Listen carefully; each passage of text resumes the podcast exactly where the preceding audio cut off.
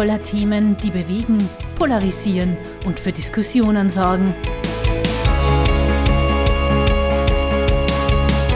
Beim Reden kummernd leidsam, sagt eine alte Weisheit. Miteinander reden verbindet, auch wenn es unterschiedliche Meinungen gibt. Daher lassen wir Menschen zu Wort kommen, die etwas zu sagen haben. Konstruktiv, fundiert, gegensätzlich, emotional. Miteinander reden. Willkommen im Podcast der Steirischen Volkspartei. Liebe Hörerinnen und Hörer, herzlich willkommen zur ersten Ausgabe von Miteinander reden, dem neuen Podcast der Steirischen Volkspartei. In diesem Format wollen wir uns mit Themen befassen, die speziell auf die Steiermark zugeschnitten sind, die die Steiermark beschäftigen. Und wir haben dazu immer zwei Gäste eingeladen, die zum jeweiligen Thema einen kontroversiellen Standpunkt einnehmen und trotz der weltpolitisch sehr kritischen Lage, mit der wir uns in diesen Tagen auseinandersetzen und abfinden müssen, haben wir uns gedacht, dass es natürlich so ist, dass wir auch weiterhin in unserem Bundesland mit Themen beschäftigt sind, die uns seit einer geraumen Zeit unter den Nägeln brennen. Und das, mit dem wir unsere Reihe starten wollen, ist eines, das wirklich für sehr viel Aufsehen gesorgt hat. Und zwar der Baustopp der A9 beziehungsweise die Tatsache, dass dieser Abschnitt zwischen dem Knoten Graz West und Leibniz gar nicht gebaut werden soll. Bundesministerin Leonore Gewessler hat das Mitte, Ende November verkündet. Und darüber möchten wir heute reden. Und zwar einerseits mit Sandra Krautwaschel, der steirischen Landtagsabgeordneten und Club-Obfrau der steirischen Grünen. Herzlich willkommen, Frau Krautwaschel. Danke für die Einladung. Und andererseits mit Joachim Schnabel, dem Nationalratsabgeordneten und vor allem aber in diesem Fall muss ich sagen, vor allem Bürgermeister der Gemeinde Lang, die ja direkt an der A9 liegt. Herzlich willkommen, Herr Schnabel. Danke ebenfalls für die Einladung. Frau Krautwaschel, wenn ich mit Ihnen beginnen darf, ganz eine einfache Frage. Sind Sie persönlich mit dieser Entscheidung, die von der Ministerin getroffen wurde, glücklich? Ja, äh, und ich habe ja auch vernommen, es hat mich sehr gefreut, auch dann nach der Entscheidung, dass sowohl der Landeshauptmann Stellvertreter als auch der Landeshauptmann selber äh, letztlich diese Entscheidung durchaus auch mittragen, weil sie eben der Meinung sind, wie ich auch, dass wenn wir äh, künftig die Weichen anders stellen wollen, nämlich in Richtung einer klimafreundlichen Gesellschaft und einer klimafreundlichen Mobilität, dass wir natürlich auch das Geld in eine andere Richtung lenken müssen, sprich auf die Schiene bringen müssen. Äh, und ich glaube, gerade auf dieser Strecke gibt es eben wirklich großartige Alternativen, die natürlich ausgebaut werden müssen und auch noch Ergänzungen brauchen. Herr Schnabel, wenn Sie sich das anhören, die Argumentation, die ja durchaus schlüssig klingt, was bedeutet denn dieser Ausbaustopp für die Gemeinden rechts und links der A9? Also für uns war das grundsätzlich keine so gute Nachricht, das muss man mal festhalten, weil wir seit dem Jahr 2018, seit diesem Jahr ganz stark eben diesen dreispurigen Ausbau fordern. Und das ist ja kein Selbstzweck, diese Forderung, sondern wir sind ja massiv in den Gemeinden betroffen durch einen Ausweichverkehr, den es gibt. Die Pendlerinnen und Pendler, aber auch teilweise der Warentransport weicht in die Gemeinden aus, in den Gemeinden aus, fährt durch Wohngebiete und das mindert dort die Lebensqualität. Und das ist uns vor allem wichtig, dass wir eben einerseits, so wie die Frau Landtagsabgeordnete gesagt hat, den Verkehr schon auch auf den öffentlichen Bereich verlagern, aber den Verkehr auch wieder zurück auf die Autobahn verlagern. Das ist uns sehr wichtig. Weil Sie gesagt haben, den öffentlichen Bereich, wenn man jetzt Ihre Gemeinde anschaut, wie ist denn Ihre Gemeinde vom öffentlichen Verkehr her erschlossen? Also in der Gemeinde selbst gibt es, so wie bei vielen anderen Gemeinden, eine Buslinie, die mehr oder weniger nur für den Schülertransport dient. Also früh morgens und am Nachmittags äh, gibt es einen Regelverkehr, mehr ist nicht. Also für den Pendler oder für die Pendlerin ist das eigentlich kein Angebot. Wir haben hier mit Mikro-EV-Systemen, bei uns nennt sich das Regelmobil, hier versucht, einen Ausgleich zu schaffen. Aber das ist halt nur für eine spezielle Zielgruppe und für eine ganz spezielle Situation dieser Mikro-EV, also für das Pendeln reicht es nicht. Und deswegen sind bei uns die Menschen ganz einfach aufs Auto angewiesen. Sind Sie von diesem Baustopp bzw. von der Tatsache, dass überhaupt nicht gebaut wird, Baustopp ist ja der falsche Ausdruck, irgendwie am linken Fuß erwischt worden oder haben Sie das irgendwo im Hinterkopf gehabt, dass das passieren könnte? Also wie quasi Mitte November die Frau Bundesministerin das verkündet hat, da war es dann doch überraschend.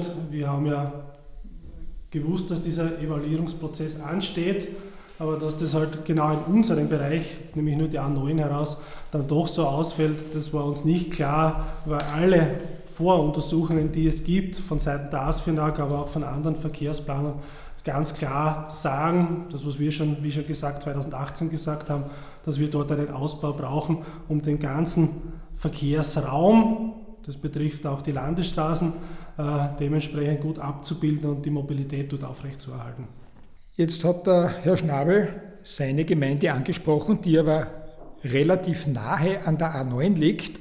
Da gibt es jetzt natürlich viele andere Gemeinden, weiß ich nicht, Haslach, Seyach, Ragnitz, die weit weg von der A9 sind und wo der öffentliche Verkehr vielleicht auch nicht so ausgebaut ist, wie man das gerne hätte. Sie werden jetzt sagen, ja, das müssen wir eben machen, aber bevor das Ganze jetzt passiert, einmal wirklich auf den äh, Status quo bezogen, was sagen Sie denn Pendlern oder Pendlerinnen, die von diesen Gemeinden nach Graz jeden Tag fahren müssen und sich da durch den, durch den Morgen stauen und da schon relativ viel Zeit verlieren, Nerven verlieren. Was sagen Sie denen, äh, warum es diese A9 nicht gibt, beziehungsweise diesen Ausbau der A9 nicht gibt? Na eben, die A9 gibt es ja. Und natürlich äh, ist es nicht möglich, und das ist mir völlig klar, ich wohne in einer großen Gemeinde, wo auch teilweise äh, das Gebiet ist so groß, dass die Leute einfach aufs Auto angewiesen sind, dass sie zum Beispiel zum Bahnhof kommen. Dennoch ist eines ganz klar, wenn wir und das sagen, das sagen nicht die Grünen oder ich per se, sondern das sagen alle Verkehrsexpertinnen und Experten, die mir zumindest persönlich bekannt äh, sind, dass wenn du mehr Straßen baust, du auch noch mehr Verkehr anziehst. Ja.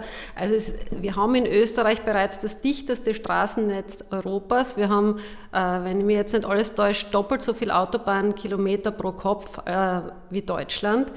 Das heißt, äh, hier ist einfach äh, eine Grenze erreicht und wir, müssen die Infrastruktur auch für Menschen, die jetzt noch aufs Auto angewiesen sind, so gestalten, dass sie zumindest zum nächsten Bahnhof gut kommen, dort gute Park-and-Ride-Möglichkeiten gegeben sind. Natürlich in Gemeinden, die sowieso nah am Bahnhof sind, auch noch diese schon genannten Mikro-EV-Geschichten und so weiter auszubauen.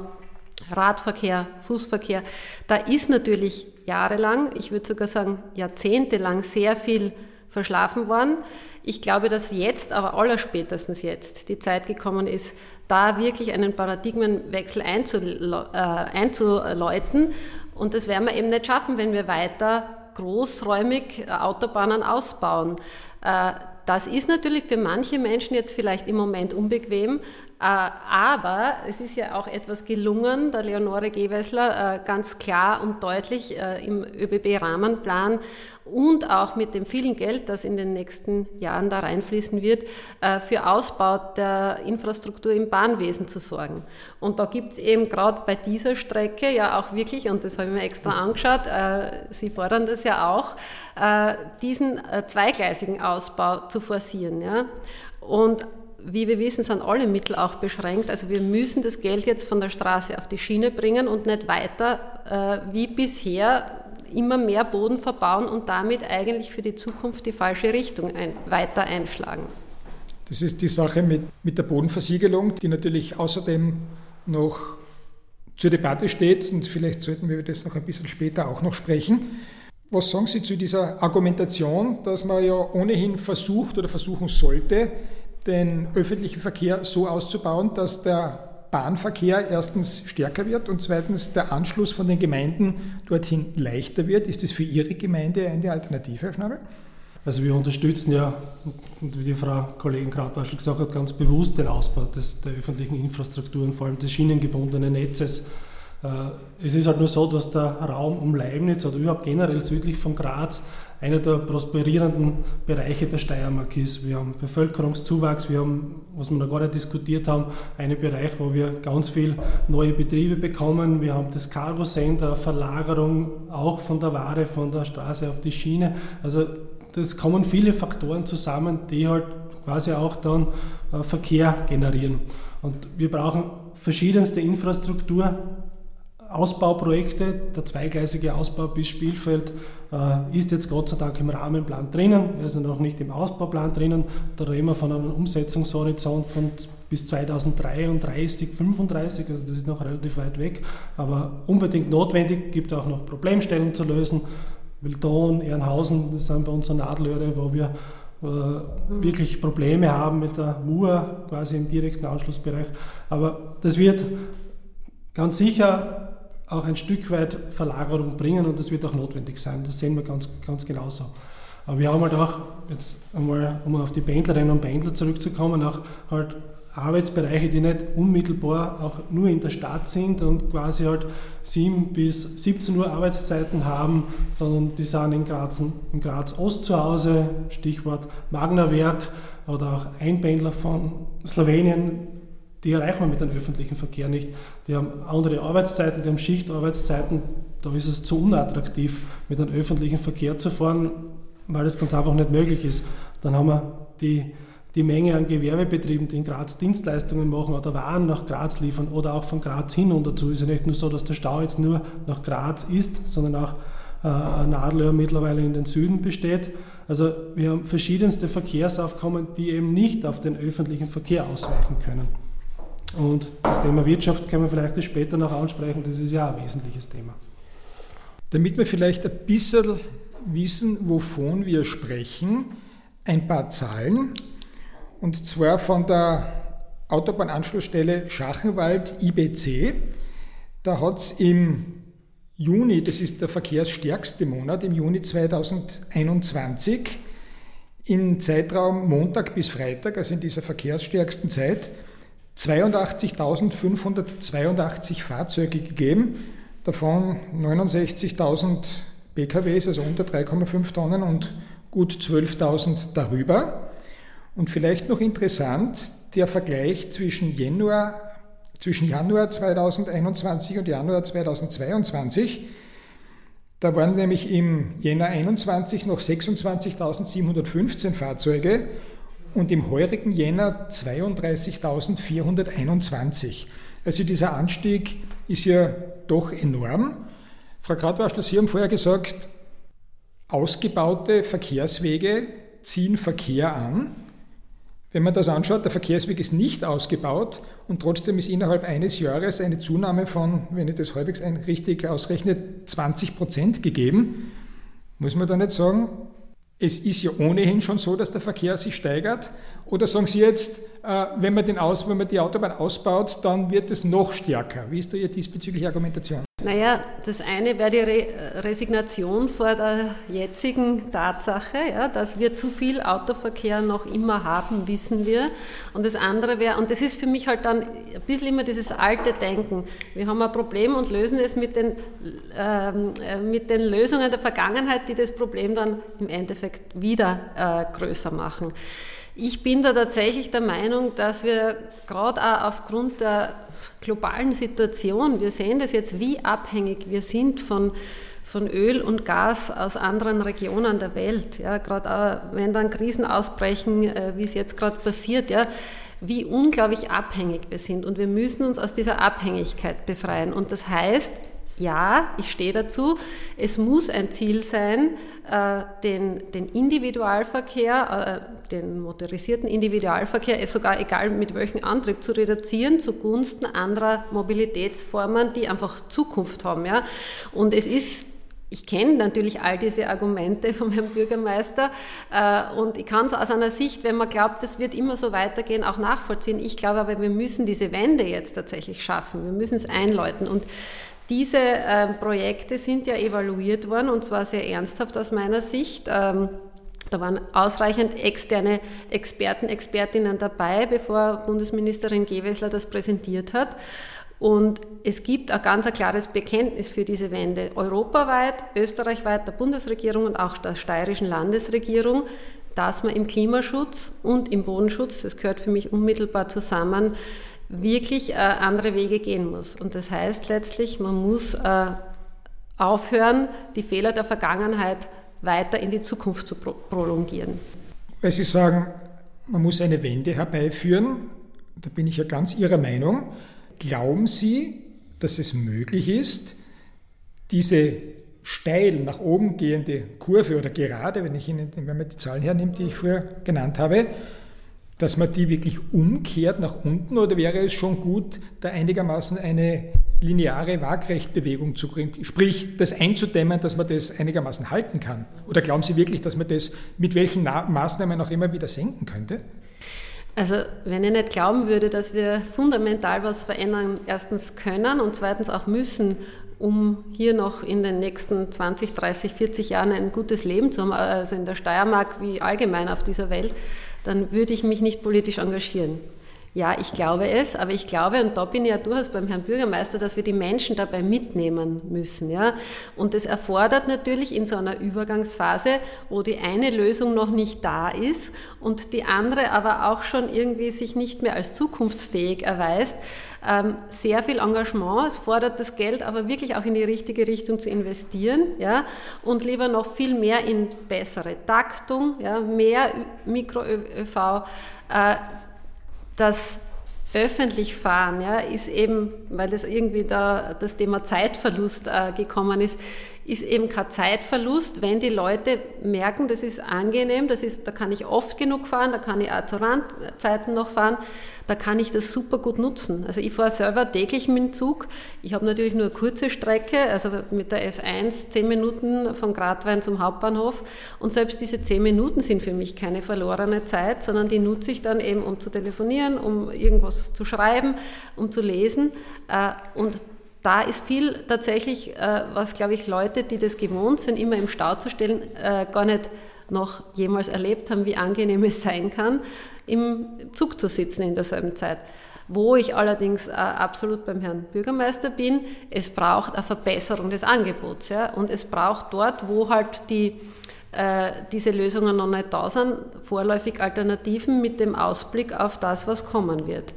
Äh, und zu diesen Alternativen noch, ich glaube, dass da die Gemeinden gerade eine sehr wichtige Rolle hätten, eben da noch mehr reinzugehen äh, in diese Mikro-ÖV-Geschichten, in Zubringermöglichkeiten zum Bahnhof, weil wenn man die, die können, die jetzt schon das öffentliche Angebot nützen können, weil sie nah genug sind oder eben Verbindungen zum Bahnhof haben, die nicht so schwierig sind, ja, wenn man die alle wirklich auf die Schiene bringen würde, ja, dann ist die Autobahn auch schon jetzt entlastet, meiner Ansicht nach. Ja. Da braucht es aber natürlich Verstärkung der Taktung und letztlich diesen zweigleisigen Ausbau auf jeden Fall. Herr Bürgermeister, ist es für Sie eine Argumentation, der Sie näher treten können und sagen, ja, wenn das funktioniert, dann wäre das schon in Ordnung? Oder sagen Sie, das wäre wichtig und gut und da stehe ich dahinter und das wäre natürlich entscheidend, aber es reicht nicht? Also mal grundsätzlich vorweg, also das Ziel, was uns ja eint, ist, dass wir äh, zur Bekämpfung des Klimawandels raus aus Öl, Gas, Kohle müssen. Das ist ja ganz klar und dass wir auch, was die CO2-Emissionen betrifft, dort äh, nach, in Richtung Null oder wesentlich nach oben kommen müssen, sonst werden sich viele Diskussionen erübrigen. Also das eint uns und das ist auch das große Ziel, äh, das wir alle miteinander haben. Der Weg dorthin unterscheidet sich aber etwas. Also wir sehen jetzt nicht nur den öffentlichen Verkehr quasi als den Lösungsbringer, sondern äh, vielleicht noch zur S-Bahn ganz kurz. Diese die erfolgreichste S-Bahn, die zu uns in den Süden fährt. Wir haben äh, jetzt den Takt verstärkt es geht ja schon fast nicht mehr, mehr, weil die Infrastruktur nicht da ist. Wir haben das Problem, dass wir teilweise die, äh, den Warentransport auf der Schiene nicht mehr durchführen können. Also das, das ist ja eine Erfolgsgeschichte, die damals die Frau Edlinger-Bloder angefangen hat. Äh, und das gehört ausgebaut und das ist ja auch richtig und wichtig und das unterstützen wir auch. Aber wir sagen halt, um jetzt auf die CO2-Emission zurückzukommen, es ist die CO2-Emission das Problem und nicht das Fahrzeug. Also wir äh, sehen halt schon, dass über eine Technologiewende, über Innovationen, über neue Antriebsformen wir aus dem CO2-Alter genauso rauskommen. Also wir haben zurzeit ungefähr 100.000 oder 110.000 elektromotorisch betriebene Fahrzeuge. Äh, die neuesten Zahlen gehen davon aus, dass wir 2033, 2035 3,5 Millionen alternativ angetriebene Fahrzeuge haben werden. Also das heißt, das ist ungefähr 50 Prozent aller Fahrzeuge, die es in Österreich geben wird, die sind dann umgerüstet und haben keine CO2-Emissionen mehr. Da haben wir ein bisschen ein und ein Problem für diesen Umstieg, äh, nämlich was soll zuerst sein, das Auto oder die Ladeinfrastruktur? Da hängen wir hin, hinten nach. Da habe ich schon öfter bei der Frau Ministerin Gewessler besprochen, wir brauchen eigentlich für die Mobilitätswende das Sofortprogramm E-Ladeinfrastruktur, das haben wir noch nicht. Also da machen es uns die Holländer eigentlich sehr gut vor. Die haben massiv in die, Auto, äh, in die Ladeinfrastruktur investiert und haben wesentlich mehr äh, Alternativfahrzeuge. Also der Zugang von uns ist, auf Technologien zu setzen, auf Innovationen zu setzen und dann kommen wir genauso mit, mit, mit den Emissionen runter, gepaart mit allen anderen Maßnahmen. Frau Krautwaschel hat jetzt während der Ausführung des Herrn Bürgermeisters ein bisschen den Kopf geschüttelt. Darf ich wissen, warum? Na, Kopf also abgewogen, würde ich sagen. Also äh, da will ich es ein bisschen differenzierter sehen. Ja.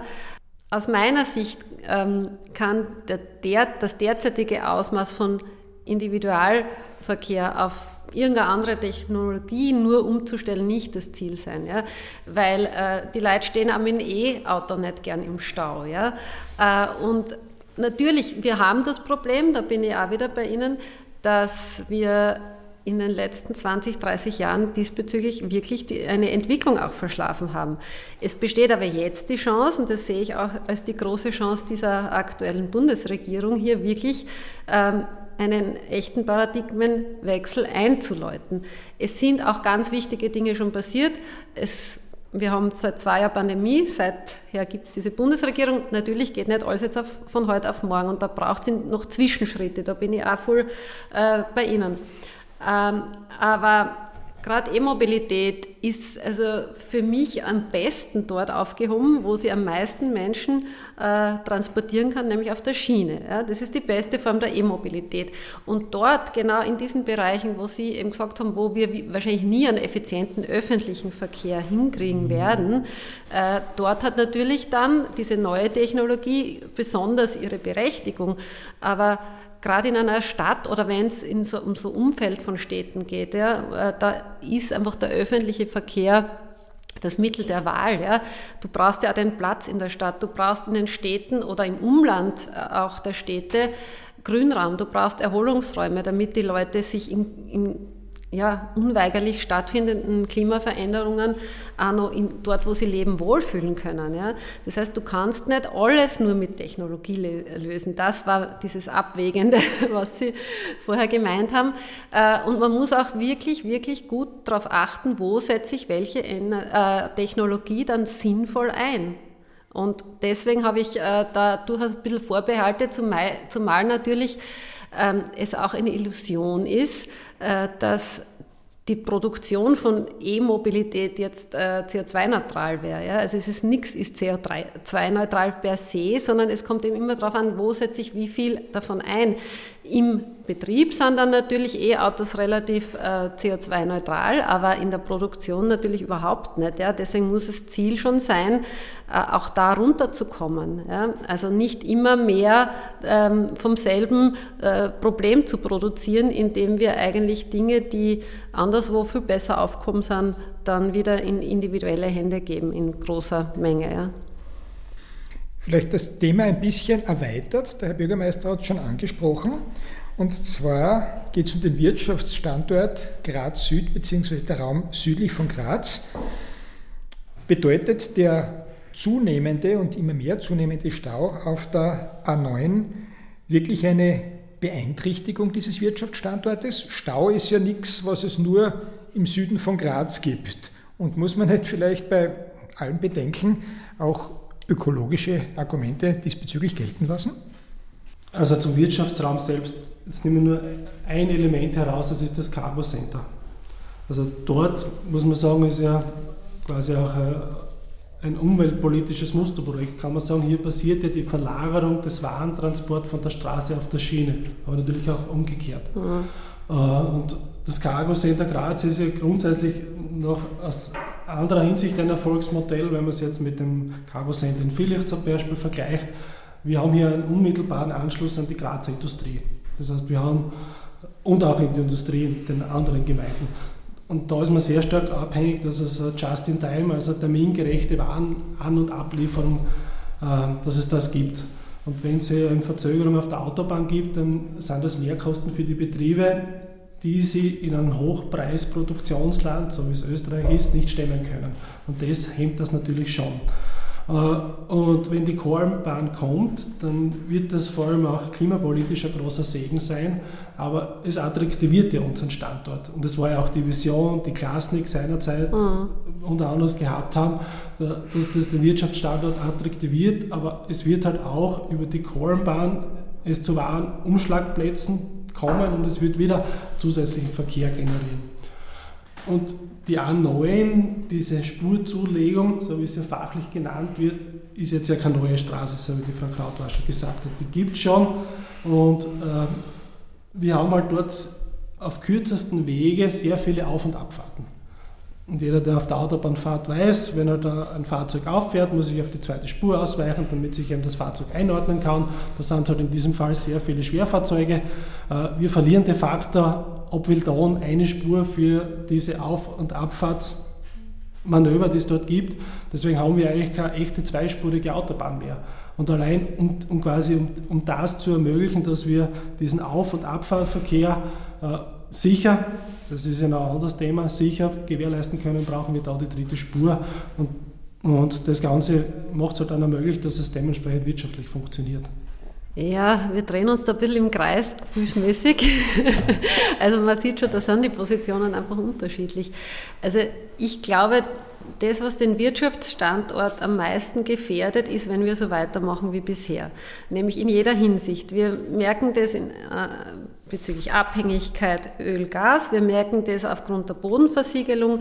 Äh, wir merken das auch, dass Lebensräume unattraktiv werden. Und ich glaube, ein guter äh, Wirtschaftsstandort braucht immer attraktive Lebensräume für die Menschen, die da arbeiten. Ja? Also da sind wir uns ja, glaube ich, auch sicher einig. Ähm, deswegen hat es äh, aus meiner Sicht einen großen Charme, äh, wirklich das Geld jetzt in die Dinge zu investieren, die wir zukünftig haben wollen. Und ich kann die Frage nur nochmal stellen, wollen wir wirklich noch mehr Autoverkehr haben? Wollen wir das fördern. Und das ist, wie gesagt, der VCÖ zum Beispiel, Umweltbundesamt, alle sagen das ganz deutlich. Ja? Wenn, wenn du noch mehr Straße zur Verfügung stellst, ziehst du mehr Verkehr an. Also ich kenne keine wissenschaftliche Evidenz, die was anders sagt. Wollen wir das? Und ich sage, na, das wollen wir nicht. Wir wollen einen Wirtschaftsstandort, der auch attraktiv ist für Menschen zu leben. Wir wollen natürlich in der Steiermark vor allem ähm, nicht mehr die Weltmeister oder Weltmeister, weiß ich nicht, aber jedenfalls Europameister im Bodenversiegeln sein.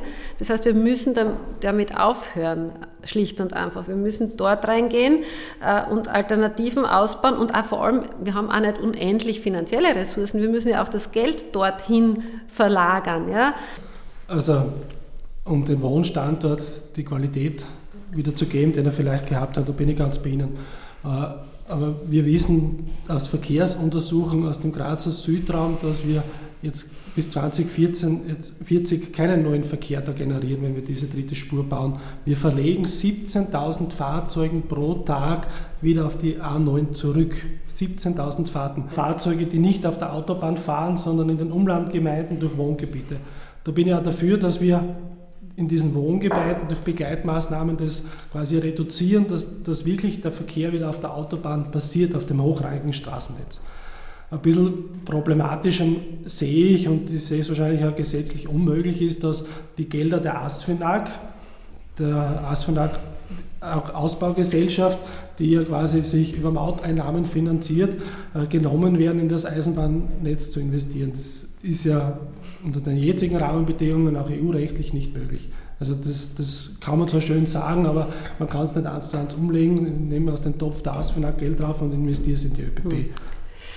Das stimmt, äh, aber ich glaube, wir werden mehr als dieses Problem lösen müssen, wenn wir, ähm, und letztlich ist Politik dazu da, solche Probleme zu lösen. Und wir werden davon Abstand nehmen müssen, in Zukunft all das Geld, was, äh, was über Straßen, also über Bemautung und so weiter reinkommt, in noch immer mehr Straßen zu äh, investieren, weil wir haben ja jetzt schon das Problem, dass wir die, den Erhalt der Straßen teilweise nicht gewährleisten können. Also gerade in der Steiermark ist es ein riesiges Problem.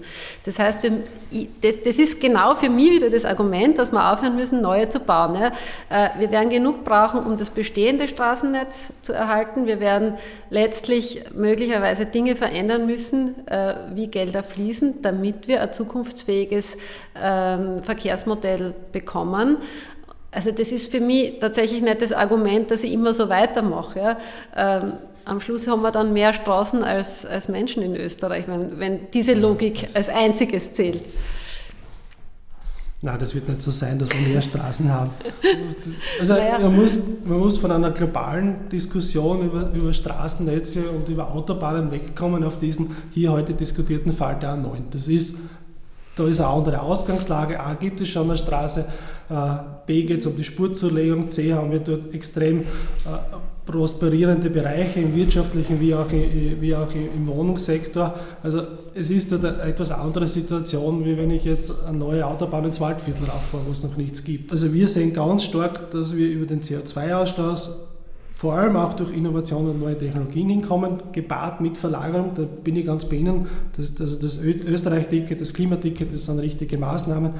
Würde mich auch wünschen, wenn es ursprünglich hat sie 1, 2, 3 Ticket geheißen, wenn quasi ein Vierer hinzugefügt werden würde für den Mikro-EV, wäre wär, wär eine gute Kombination auch in Richtung Leistbarkeit. Aber wie gesagt, die Innovationen da muss man der Bundesministerin sagen, fehlen mir in gewissen Bereichen die Vorgaben. Stichwort Wasserstoff haben wir heute noch gar nicht genannt. Also der Schwerverkehr ist ein, ist ein Riesenthema, den es auch zu dekarbonisieren gibt. Da wird Elektromobilität nur begrenzt möglich sein oder nicht im vollen Umfang. Also auch da hinken wir hinten auch im Vergleich zu anderen europäischen Staaten. Also auch da müssten wir mehr Kraft hineinlegen. Mhm. Jedenfalls, also neue Technologien gezielt einsetzen. Also ich glaube auch da, das ist richtig, dass die Wasserstoff zum Beispiel was ist, was eher der, der Industrie und dem Schwerverkehr äh, letztlich zukommen wird müssen, damit wir die Versorgung da gewährleisten.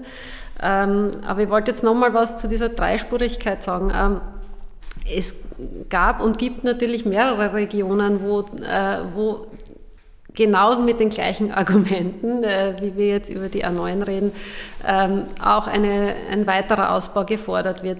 Und ich glaube aber, also gerade diese Strecke, wenn wir es wirklich nur lokal sehen, hat so viele gute Voraussetzungen, um hier wirklich diesen, dieses Umsteuern vorzuzeigen. Ja.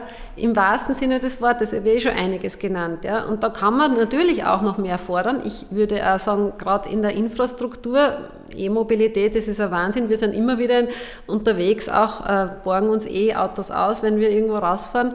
Äh, du stehst teilweise einfach an nach wie vor. Ja? Also da ist viel zu tun, aber das gehört auch getan und nicht das andere. Also ich glaube, da sind wir in einer gewissen Pattstellung angekommen. Vielleicht kann ich diese Pattstellung noch ein bisschen verstärken, indem ich jetzt noch eine Studie erwähne, beziehungsweise eine Umfrage vom IWS wo 1023 Unternehmerinnen und 1195, nein, Entschuldigung, 1159 Anrainer aus dem Zentralraum Graz und der Südsteiermark befragt wurden. Ich nehme an, dass Sie beide diese Studie ja kennen. Und 88 Prozent der Unternehmen und der Bevölkerung den dreispurigen A9-Ausbau befürworten. 83 Prozent beurteilen das Nein der Bundesministerin negativ und 95 Prozent, ist vielleicht die spannendste Zahl, sehen die A9 bereits an ihre Kapazitätsgrenzen schlagend. Was sagen Sie dazu, Frau Krautwaschel? Ja, wenn ich einem Kind einen Eislutscher hinhalte, wird sicher sagen, ich nehme ihn. Ähm, aber also Wirtschaftstreiber mit Kindern zu vergleichen, das ist jetzt Nein, es, es, ist, es geht hier einfach um Interessensausgleiche, das ist ja völlig klar. Es ist ja völlig verständlich, dass es nicht Leuten, die dort leben und vielleicht äh, die von diesem Transitverkehr betroffen sind, also diesem Ausweichverkehr betroffen sind, nicht taugt, dass das so ist. Ja. Aber ich glaube halt, dass es äh, jetzt allerspätestens die Aufgabe ist, politischer Entscheidungsträgerinnen, da nicht wieder auf das äh, Gleiche zu setzen, was man schon jahrzehntelang gemacht hat. Ja? Und deswegen äh, bin ich überzeugt davon, dass es einem, einem Gesamtinteresse und also auch im gesamtsteirischen Interesse richtig ist, hier auf andere Dinge zu setzen. Und im Übrigen, das muss man an der Stelle schon auch einmal sagen, hat das auch der Herr äh, Landeshauptmann durchaus so gesehen, der ja ursprünglich für dieses Projekt war, für den Ausbau war, aber durchaus, glaube ich, auch jetzt erkennt, und das hat er so wirklich gesagt, ja, äh, in einem Interview gerade unlängst, wenn man im Klimaschutz äh, wirklich was Grundlegendes bewegen wollen, dann können wir nicht immer so weitermachen wie bisher. Also das gilt für mich auch an dieser Stelle. Und es gilt, die Menschen mitzunehmen, zu überzeugen, zu sagen, wir müssen auf die Alternativen setzen. Ja? Das ist Aufgabe der Politik. Ich habe es ja schon mehrfach gesagt, das, das sehen wir grundsätzlich ja auch so, aber halt, dass es halt nicht nur einen monogamen Weg gibt, dass nur der öffentliche Verkehr der große Heilsbringer sein wird. Das sehen wir nicht, weil es, es hängen auch andere Faktoren, Wirtschaftskraft, Arbeitsplatzsicherheit und so weiter davon ab, dass wir auch aus der, aus der Abhängigkeit rauskommen. Das ist 100 Prozent, glaube ich, politischer, also 100 Prozent würde ich nicht sagen, eine Fraktion bin ich mir nicht so sicher, aber sage ich mal, sicher mal eine verfassungsmäßige Mehrheitsmeinung, mhm. dass, dass, dass wir da in diese, in diese Richtung ganz viel machen. Und wir machen ja über das Erneuerbare Energieausbaugesetz viele, viele Dinge, dass wir da rauskommen, brauchen auch schnellere Verfahren, das ist steilisches Thema. Also Umweltverträglichkeitsverfahren in diesem Bereich müssen schneller gehen. Wir werden alternative Energieerzeugungsanlagen brauchen. Da hilft uns nichts, wenn ein Verfahren 7, 8, 9, 10 Jahre dauert. Das ist dann auch zu spät. Das muss rasch in die Gänge kommen. Aber noch einmal, die A9 ist eine spezielle Geschichte, hat eine andere Historie mit vielen Wirtschaftsanknüpfungspunkten, Auf- und Abfahrten mit einem Bereich im Grazer Osten, der öffentlich nicht angeschlossen ist und da im Bälde nicht angeschlossen werden kann. Also wir haben die Nähe zu Slowenien, wir haben internationale Verträge, auch das Straßennetz hochrangig und sicher auszugestalten. Das ist ja auch noch eine Komponente. Wir sehen ja in der EU, die A9 ist im TEN-Netz drinnen, so wie es es auf der Schiene gibt, gibt es auch auf der Straße. Wir haben eine Verpflichtung, das dementsprechend äh, aufrechtzuerhalten wir müssen schauen, dass wir also einen Mix aus allen Dingen so zustande bringen, mit diesem Mix aus, der, quasi aus dem CO2-Alter herauszukommen. Also grundsätzlich ist ja die Autobahn, die Grundstücksfläche in den 70er Jahren ja dreispurig eingelöst worden. Das ist mit viel Weitblick seinerzeit gemacht worden. Jetzt haben wir äh, in weiten Teilen der Autobahn haben wir die A9, dann haben wir einen Zwischenstreifen und dann führt Autobahn begleitet die Kornbahn, die neue. Also da bleibt kaum eine Restfläche über. Also dass wir jetzt, äh, jetzt von landwirtschaftlichen Nutzflächen zu sprechen, das ist sowieso nicht mehr der Fall. A, abgelöst, B, Zwischenstück zwischen Eisenbahn und Autobahn. Also das ist eine geringe Fläche, die verloren geht im Verhältnis, im Verhältnis zu, zu diesem Mehrwert, den es für die Umlandgemeinden bietet.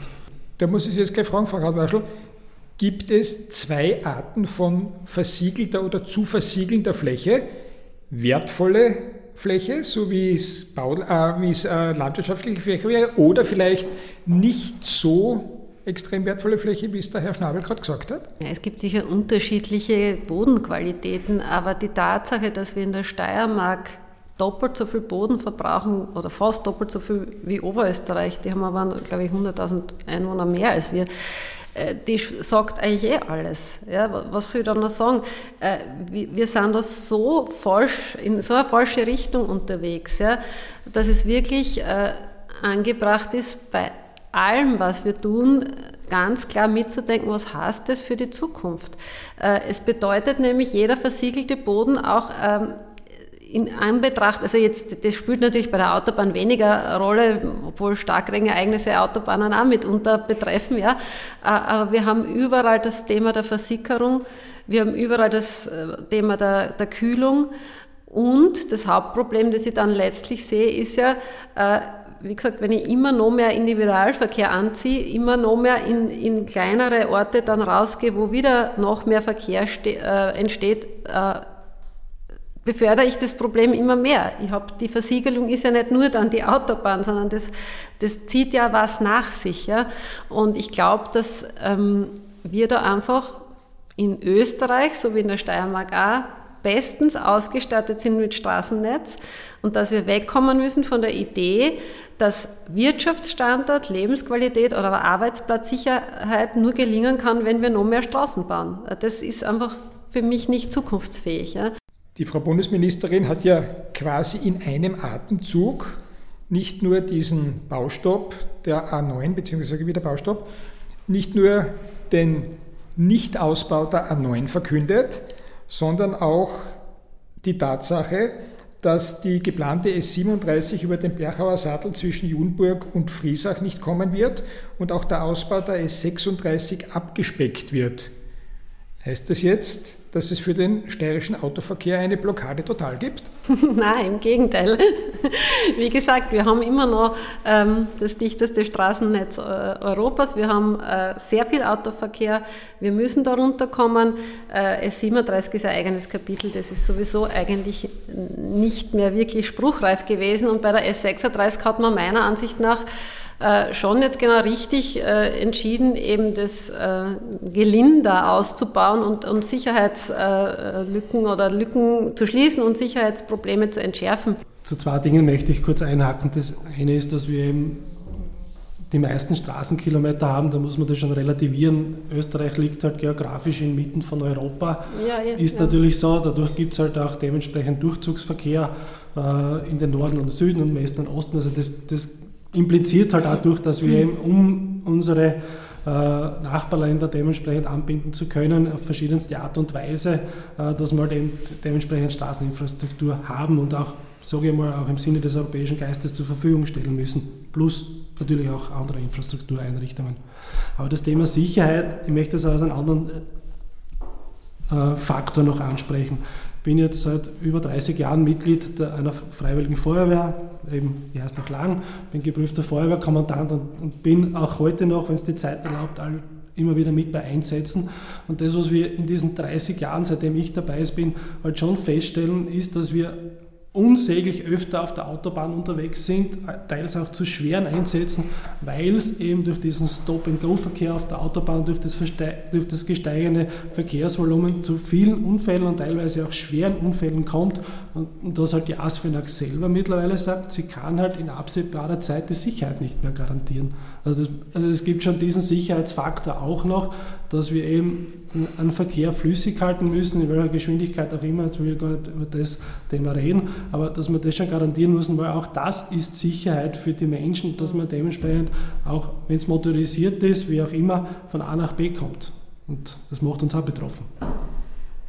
Die Frau Minister Gewessler hat diesen Faktor jetzt in die Waagschale gelegt, hat gesagt, es gibt keinen Ausbau, aber es ist ja nicht so, dass es in Stein gemeißelt ist, dass die Frau Minister Gewessler ihr Ministeramt für die nächsten zwei Jahrhunderte behält.